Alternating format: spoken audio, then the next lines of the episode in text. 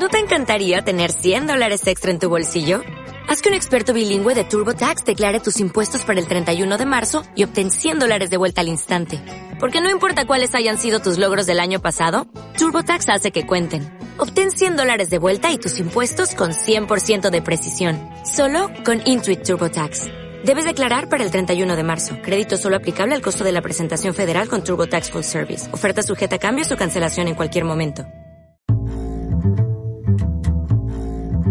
Llegó la hora en la que escuchas a los buenos muchachos. Yo soy Raúl Fuentes. Yo soy Micro. Soy Enrique González. Un podcast de cine, series y otras cosas.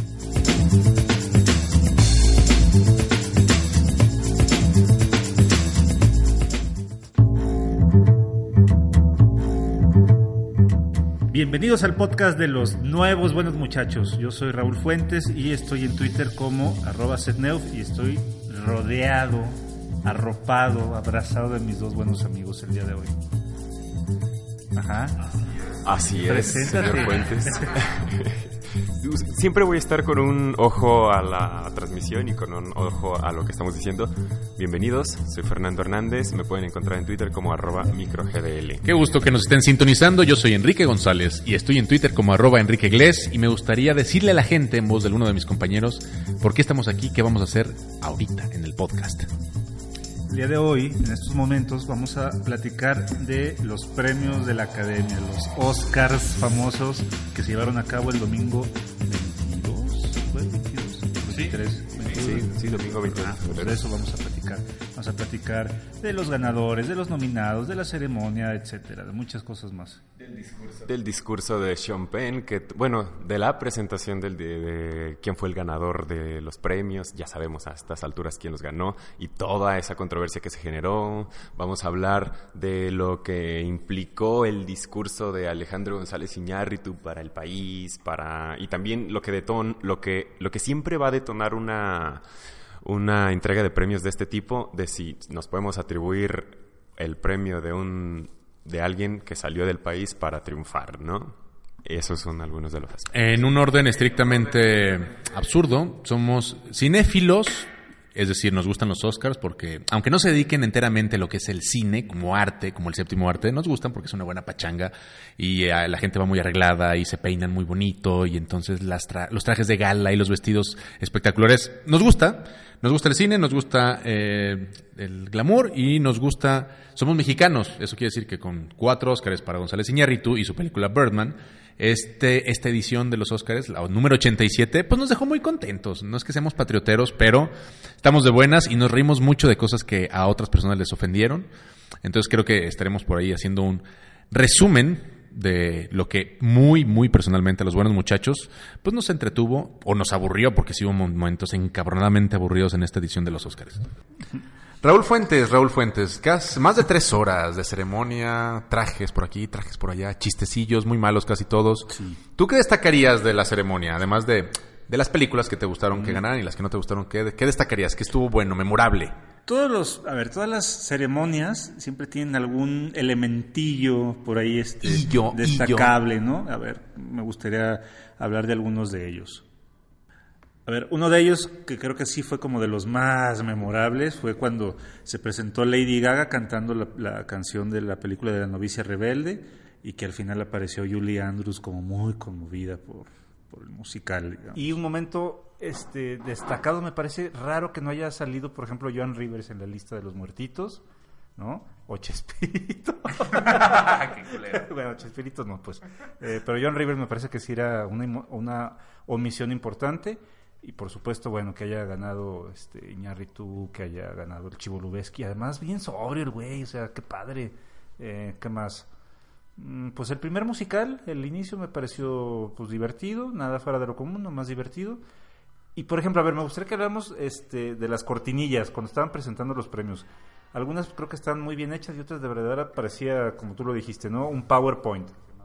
Sí, ahí la producción creo que se pusieron muy sobrios, muy de vamos a contrataron a un seguramente a, un buen dibujante, alguien que hace, eh, me parece que eran acuarelas, a lo mejor alguien como Alejandro Armenta, un experto en pintura renacentista y acuarelas y en grabados. Lo que hicieron cada cortinilla, es decir, las cortinillas son, ahora viene el premio a mejor documental. Y entonces mostraban una especie como de boceto, una acuarela de lo que eran los documentales con alguna imagen detrás. Lo estoy describiendo de manera muy sucinta, pero... Tipo Marco Polo, ¿no? Tipo Marco Polo, exacto. De Marco Polo. Que Entiendo que, que a veces dan ganas de, a ver, ya no vamos a meter 3D, no vamos a meter el pequeño tráiler, no vamos a meter...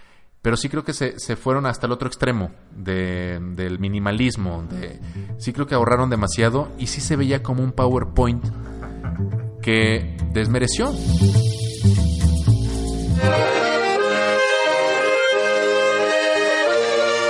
Si eres menonita, seguramente nunca vas a escuchar el podcast de los buenos muchachos. Qué lástima. Pero si lo eres, qué chingón eres.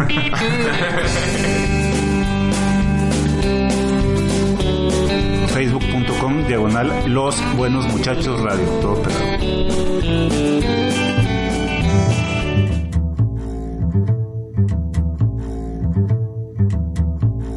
Pasaría? A ver, si les hacemos caso a todos los bravucones que están hablando de, oye, faltaron negros como nominados. Bueno, entonces el siguiente año hay que equilibrarlo por cuota, aunque nos parezca que el director negro no es bueno.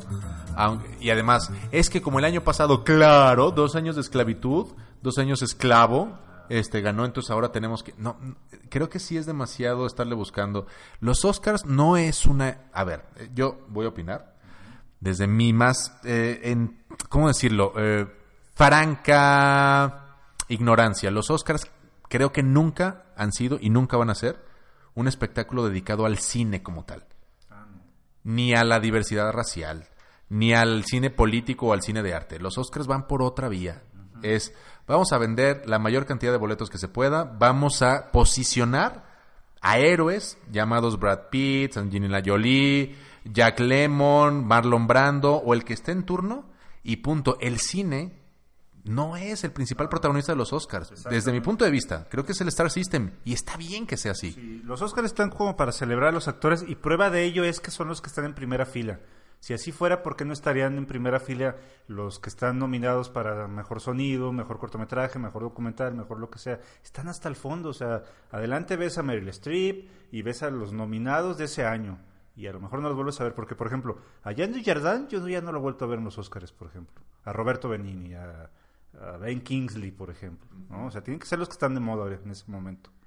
Sí, y, lo, y como decías, este, de que no, no se trata nada más del cine por el cine, sino también es como statement político, ¿no? Puede ser como una, una forma de, de, de tomarle la temperatura a una situación política actual, ¿no? Esta, pues, igual ya, como si, ya nos ponemos un poco más serios con todo este número musical de la, de la marcha de Selma Montgomery, que van todos los negros atravesando un puente, que tenían así como esta pantalla donde iban proyectando un montón de personas este, marchando por los derechos civiles. Eso marca algo, ¿no? Eso fue una forma de mandar un mensaje que se correspondía con estos disturbios de Ferguson por el uso excesivo de la fuerza de policías. Y, y en, es- en cierto sentido es bueno que, que retome, que abreve de cosas sociales una entrega de premios, porque pues es, es una forma de despresurizar, ¿no? De, de que la gente vea que puede haber cambios o al menos de que se informe de que estos de la academia tienen cierta sensibilidad. Aunque, mira, por ejemplo, sí, pero es una línea muy delgada. A mí, ese, ese momento, personalmente, en el que cantan la canción de Selma, que se llama, ¿cómo se llama? Este, Negros son libres y, bueno, fue de los momentos para mí más incómodos y más falsos y más posados de toda la ceremonia. A eso me refiero con la delgada línea entre quiero mostrarme como un espejo, como una especie de altavoz de lo que está sucediendo allá afuera. Pero puede ser contraproducente. Ver al Capitán Kirk, eh, Chris Pine, llorando, ver al actor nominado por el papel de Martin Luther King llorando, a mí, francamente, en términos muy literarios, me cagó. O sea, no, no me pareció, no me, no me pareció genuino. A mí. A lo mejor sí estaba ensayado, a lo mejor no. No creo que hubiera estado ensayado. Tampoco soy de las teorías de, del complot. Pero no me pareció que fluyera ese asunto de ahora vamos a subirnos al barco de la diversidad racial. No sé, es- es- no es fácil este, mostrarte genuino en una ceremonia en donde la, el ser genuino es lo que menos intenta la mayoría de la gente. No, no sé, digo, yo cuando los vi llorar a mí no me gustó, no me gustó, no, no, no me pareció genu- le- legítimo, genuino, fluido. Además son los Óscares. A ver, y otra cosa, a ver, hablando de lo político y de lo serio, a ver, el discurso de Patricia Arquette, ¿no? Que, por ejemplo, ella dijo que este, un discurso feminista, de igualdad este, de sueldos y la chingada. Este, a ver, yo por ahí leí este, comentarios de que, por ejemplo, ella no tendría por qué estar hablando de eso si ella tiene ropa muy fina, zapatos muy finos, joyería muy fina, pues entonces tendría que comenzar ella como por ahí, ¿no? Y yo digo que no, o sea, entonces que mejor que no lo diga. ¿o qué? Pero, pero ese, ese, ese argumento para invalidar la, una, una toma de postura un- o, un, este, o un discurso político sobre algo, a mí se me hace demasiado, demasiado superfluo. O sea, ¿cómo vas a invalidar a alguien que, que se dedica a todo esto del show business y todo y al mismo tiempo, em, pues, da su punto de vista sobre algo social, racial, político, de género? No, no creo que tengas tú que, imagina, no, no creo que tú tengas que deshacerte de todas tus posesiones, de todos tus hábitos para hablar sobre algún tema en específico. O sea, no te tienen que haber violado para simpatizar con alguien a quien violaron. Entonces por, entonces por ahí hay que, habría que poner matices, ¿no? Estoy totalmente de acuerdo con ustedes. Eh, el asunto con Bono, por ejemplo, ¿no? Que es el principal rockstar vilipendiado por todo el planeta porque, ay, sí, cabrón, tú defiendes a África, pero tienes un departamento de lujo en Nueva York y otro en Dublín y otro en Ámsterdam. Y lo que acabas de decir, bueno, entonces que no done nada, que no diga nada. Pues que se quede callado. Entonces que se quede callado y que con su hociquito, pues, por- porque qué hipócrita. O sea, porque él gana 5 millones de dólares al día. Entonces por eso no puede hablar sobre derechos humanos, sobre mujeres eh, que han sufrido ablación. Pues no, es absurdo.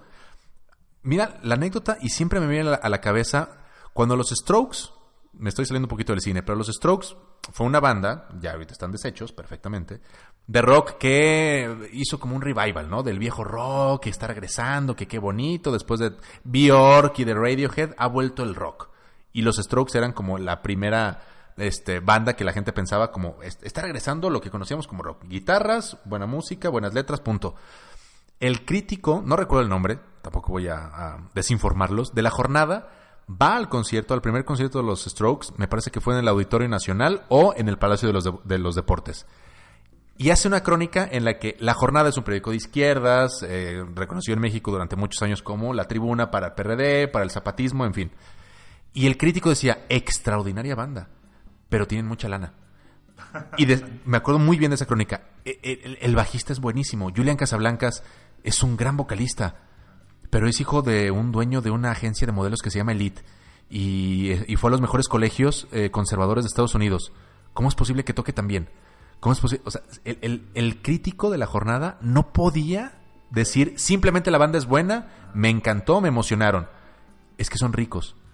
Y cerraba y eso sí creo que fue eh, un acto que le aplaudí al final. Dice, los ricos también tocan rock.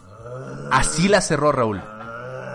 Así la, o sea, e- era, eh, pero eh, nacieron en cunas de seda y tuvieron los mejores colegios, iban en limusina, pero tocan el bajo y la guitarra y cantan y componen como, como si fueran pobres. ¿Lo puedes creer, Raúl? Así cerra, te lo juro que así cerraba.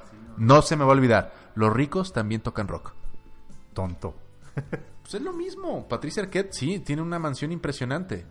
Pues, y, y- y tiene todo el derecho de decir lo que se le antoje sobre el salario de las mujeres, sobre los papeles que le dan a las mujeres, sobre, pues, como cualquier ser. O sea, ni ser pobre ni ser rico te quita derechos o te da derechos a expresar tu opinión.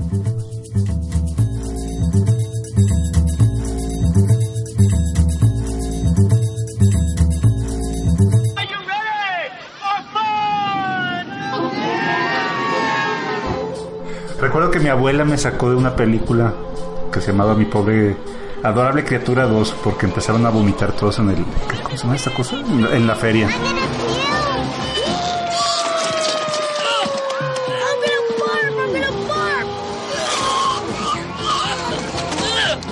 Y ya, es lo peor que me ha pasado en el cine, que me saquen del cine. Buenos muchachos.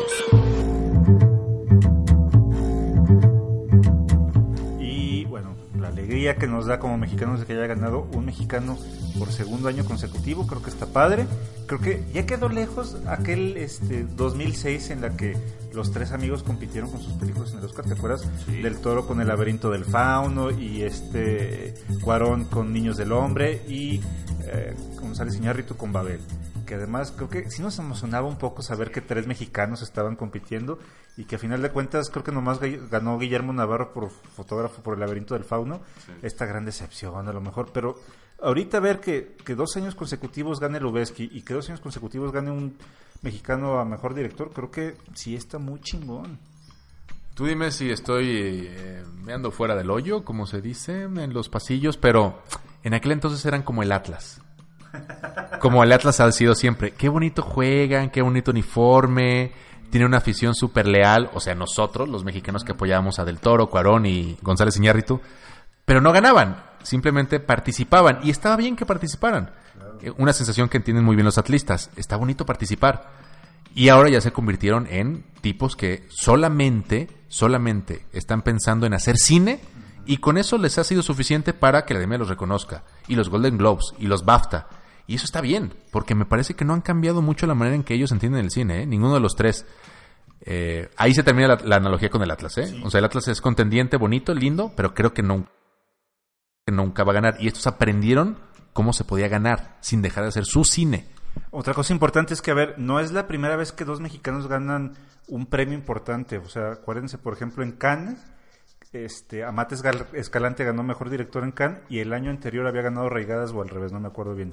Pero a ver, eran dos mexicanos, pues, o sea, no es la primera vez y tampoco no es como para irnos a celebrar a Minerva, o sea, ya por lo menos hay cinco años de muy buen trabajo de cineastas mexicanos, este, que la neta sí es como, vale la pena mucho verlo, pues. Y ya a lo mejor también estoy desviando de los Óscares, pues, pero pero está, está muy chingón que, los mexicanos estén, que uno más nos quedemos con Salma Hayek o con Diego Luna, pues, eh, que de veras el trabajo están haciendo y sobre todo en documental está bien chingón. Sí, y nada, creo que no sé si te parezca que valga la pena hablar de son el cine mexicano y lo que pasó en los Óscares tiene alguna relación. Yo no se la encuentro, ¿eh? Cuando empiezan a debatir Lorenzo Meyer y las grandes cabezotas de este país sobre ¿El cine mexicano tiene alguna relación, una conexión con lo que estamos viendo con estos tres o con Amat o con los que tú me digas? ¿Y se puede hablar de cine mexicano así en Marquesina? Pues yo lo único que veo es que muchos de ellos se van de México.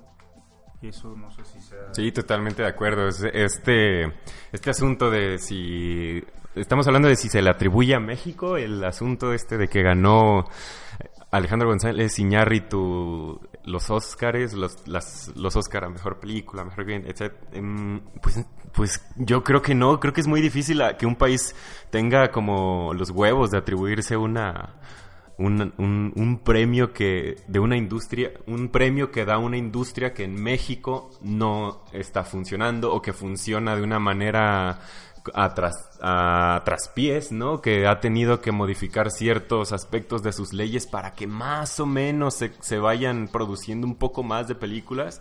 O sea, si hablamos del artículo 226 que incentiva, que da incentivos fiscales para que grandes empresas financien películas, pues sí, sí, sí se están produciendo muchas películas, se están, se están generando muchos empleos, pero eso no fue, esa, esa situación no estaba cuando Cuarón, cuando Guillermo el Toro, cuando Alejandro González Iñárritu estaban haciendo cine en México, ¿no? Ellos simplemente pues fueron tres inmigrantes más y creo que eso es lo que nos lleva a, Sean Penn y el discurso que dio, ¿no? Es, lo, lo resume perfectamente. Si, si incomodó a las demás personas es porque puso el dedo en la llaga. Más allá de que para los gringos alguien moreno sea un latino que al, que al que hay que pedirle papeles, el discurso de Sean Penn fue, fue al grano, ¿no? Aquí, ¿Quién le dio a este güey la green card para que se viniera a trabajar? O sea, eso está hablando de un güey que salió del país y se vino a, a Estados Unidos a ser el mejor de los cines, ¿no? The Oscar goes to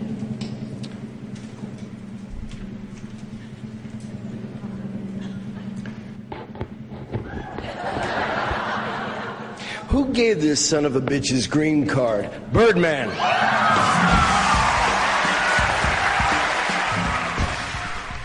Who gave this son of a bitch his green card? Era una porra, punto. Pues, ¿Quién fue el genio que le dio? O sea, se- ay, bueno, ya, qué, qué pendejada el que haya debate al- alrededor de eso. Sí, y es, yo me di cuenta de eso ya cuando llegué a mi casa después de que nos juntamos para ver los Oscars, o sea, como una hora después, este, bueno, no una hora, pero un rato después, me sorprendió muchísimo que hubiera gente emputada, emputada de, de los comentarios de Sean Penn. A ver, creo que tendrías que conocer un poquito más de quién es Sean Penn para darte cuenta que el güey hizo una broma. Y entre amigos las bromas son las más pesadas que hay. Además, a lo mejor si fue de mal gusto, son compas, güey. O sea, tú piensa en tu mejor amigo, en tus mejores amigos. No les gastes las peores bromas que jamás le harías a alguien, pues Sí. pues sí. Analicen, les vamos a pedir que analicen con todo detenimiento, porque es muy divertido, los segundos previos a que Sean Penn diga sus famosas palabras de quién le dio a este hijo de puta su green card. Abre el sobre de los Óscares y se detiene y se le ve un gusto, o sea, de que está leyendo Aleja- que está leyendo Birdman, porque lo que lee es Birdman, te hace una pausa de. Es la pausa más larga que yo he visto en una entrega de los Oscars. Y mira que alguna vez cuando le entregaron a Scorsese, ¿te acuerdas que fueron sus amiguitos? Fueron Coppola, Coppola, George Lucas y Steven Spielberg. los tres le dieron su primer Oscar. La- el primer Oscar lo ganó con una película que me parece que no es ni por mucho la mejor de Scorsese, The Departed, que le pusieron acá Los infiltrados. Los infiltrados. Ni ellos se detuvieron con tanto gusto como Sean Penn a la hora de abrir y ver Birdman y dijo, puta, ¿cómo le digo a este güey que me cae tan bien que acaba de ganar su primer Oscar?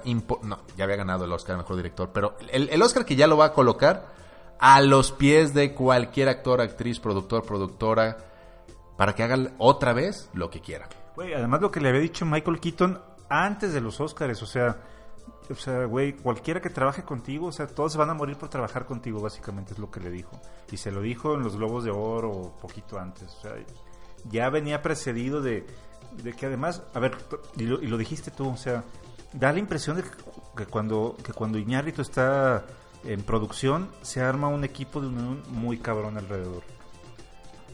Y se nota, digo, a la hora de entregar los premios, a la hora de ver las pedas que se agarraron después de, de la ceremonia, se ve con Emma Stone, con Edward Norton. Hacerse amigo de Sean Penn debe ser un pedo. O sea, el tipo o te agarra madrazos, o te amenaza, o... Bueno, y sí, no sé, yo creo que con que no seas gringo, ya, ya tienes este el 50% de, de probabilidad de que seas un buen amigo de Sean Penn, me da la impresión.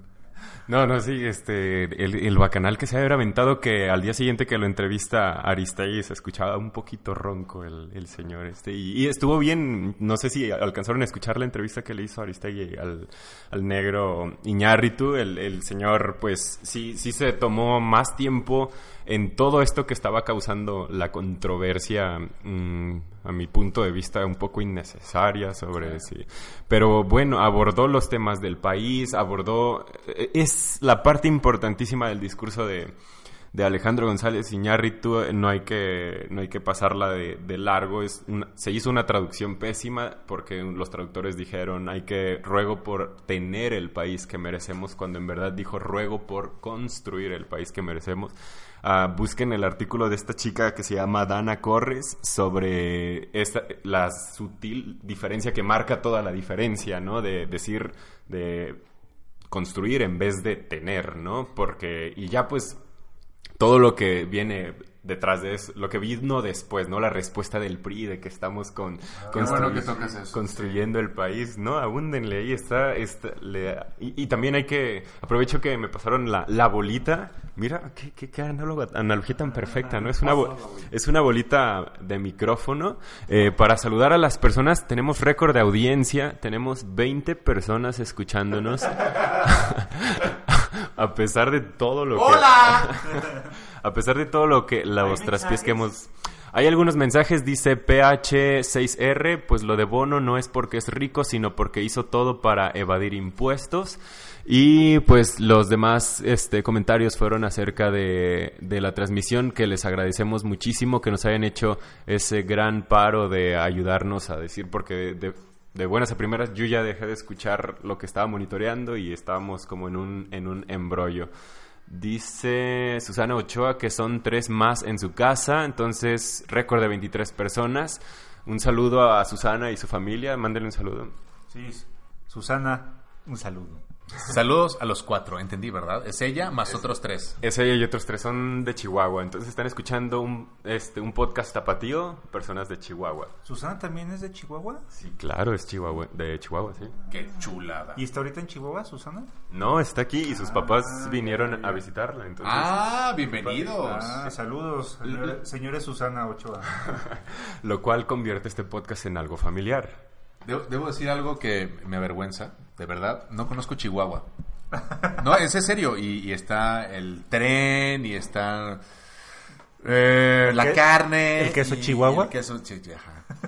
No, ¿es la barranca del cobre o estoy diciendo una estupidez? No sé. Ah, no. No, hay un tren extraordinario, Krill, claro, exactamente. Que es uno de los viajes que tengo así como, ¿tengo que? O sea, es el, me lo debo. Y saludos a Chihuahua, que además hay muy buena carne. ¿Cómo no? Muchas gracias. Bueno, a ver, nos quedan pocos minutos, micro. Sí, este, el- la dinámica de los que están escuchando el podcast en vivo es bien padre porque escuchan un podcast que se transmite mañana y la segunda parte que viene después del promo y de la música es el podcast que saldrá dentro de una semana. En, en el que vamos a hablar de Better Call Saul y de qué más, de House of Cards. Oye, pero di las fechas específicas porque si dices en una semana a lo mejor no queda claro si lo escuchamos el jueves o así. ¿Semana judía? ¿Semana cristiana? Semana ¿Semana inglesa, no india? Sí, creo que, em, pues sí, lo único que podemos decir es que esto, este, este podcast, el que estamos hablando nosotros sobre los Oscars, sale mañana, para los que no lo pudieron escuchar en su integridad, mañana 25 de febrero de 2015, y pues yo creo que estaríamos transmitiendo el de Better Call Saul y House of Cards para el 2 de marzo más o menos, pero nosotros los vamos a tener muy al pendiente a través de nuestra página en Facebook. Pueden detener esto mientras les contesto. ¿Cómo no? A ver, ¿vas a leer algunos telefonemas? Ah, pero no te oyes, micro. Es que, es, que de, es que de pronto pensé que tenía un headset de, cuan- de mis tiempos en, en, este, apoyo al cliente en Hispanic Teleservices. A ver, dice, pues los últimos mensajes fueron de Susana, que récord de 23 personas. Hola, bebés de luz. No, son, no es su familia, son sus roomies. Y ya se, ya eh, se empezó se empezó a reír. Bien, vamos a aprovechar este, este gran momento que vive la transmisión para presumirles nuestro promo, uno de los promos que hemos hecho. Eh, dice Ligia Cruz que viene de ver Whiplash, increíble. Igual, pues ya lo, lo vamos a retomar después. Pongan mucha atención porque ya en, en este momento hagan de cuenta que la transmisión termina y vamos a escuchar algo totalmente nuevo eh, sobre tele. Ya, vimos, ya hablamos sobre cine y ahora vamos a hablar sobre tele, pero me gustaría que escuchen este promo que les hicimos con todo el cariño del mundo. Yo soy Raúl Fuentes y estoy en Twitter como arroba setneu. Yo soy Enrique González y estoy en Twitter como arroba Enrique Gles. Yo soy Fernando Hernández, alias Micro, y estoy en Twitter como arroba microgdl. Muy bien, y en Twitter no tiene Twitter los buenos muchachos, así como una cuenta, ¿no? ¿Para qué, verdad? ¿Para qué? ¿Por qué? Ok, ya volvimos de comerciales. A ver, ¿cuál promo pusiste? Nomás, para, nomás para saber. Puse el, promo de, puse el promo de Twitter, pero si quieren que ponga otro, les pongo otro. Oye, pues la cosa es, aprovechando que el Twitter y que nos quedan pocos minutos para despedirnos de este podcast en vivo completamente, son las 9.57 del martes 24 de febrero, Día de la Bandera. Eh, bueno, mi Twitter es arroba setneuf, soy Raúl Fuentes. Mi Twitter es arroba Enrique Gles y soy Enrique González y ustedes no. Y micro, bueno, ¿tú quieres decir el tuyo? ¿Quieres que yo lo diga por ti? Bueno, él es Fernando Hernández y su, eh, su Twitter es arroba microgdl. Y ya, bueno, a ver, entonces, conclusiones de los Óscares. ¿Aburridos? Sí. ¿Largos? Sí, también. ¿Memorables para los que somos de México? Creo que sí, también, de alguna manera sí. Un poco cursi, pero sí. Deseo fervientemente que algún día los guatemaltecos sientan lo que sentimos este fin de semana. ¿Por qué, por qué se cagaron de la risa? ¿Es posible? O sea, ¿no? ¿Qué, qué dicen las películas? Que no cejes en tus sueños, no, don't cej, don't- no, no cejes. Entonces, ¿por qué no? Si, si algún... Hace 30 años, ¿sí o no? En los 80s, cuando Arturo Ripstein hacía sus películas cada año a lo Woody Allen, cuando el señor, eh, el de la tarea, se me fue el nombre, Jaime Humberto Hermosillo hacía su cine, uno no podía soñar con el Oscar, seamos francos. Eso no podía aspirar al Oscar, aunque nos pareciera algo interesante y Anne-Marie Meyer nos lo pusiera en las clases. ¿Por qué no un guatemalteco, en serio? No, no, no, no va a pasar nunca, ¿va? Ya, fuera de broma. No va a pasar nunca, ¿va? Yo creo que no. A ver, hay dos guatemaltecos que uno, que uno ubica. Uno es Ricardo Arjona, que apesta, y del otro lado del extremo está Rigoberta Menchú, que hace 20 años que nadie sabe nada de ella. Entonces, si entre estos dos polos llega un actor, actriz, director o lo que sea para la industria fílmica guatemalteca, pues habrá que poner el ojo en la, en la palestra. Esto fue Buenos Muchachos. Yo soy Raúl Fuentes. Yo soy Micro. Soy Enrique González. Un podcast de cine, series y otras cosas. Escúchanos la próxima semana.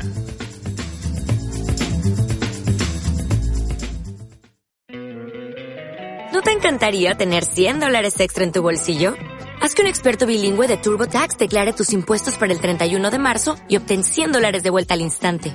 Porque no importa cuáles hayan sido tus logros del año pasado, TurboTax hace que cuenten. Obtén 100 dólares de vuelta y tus impuestos con 100% de precisión. Solo con Intuit TurboTax.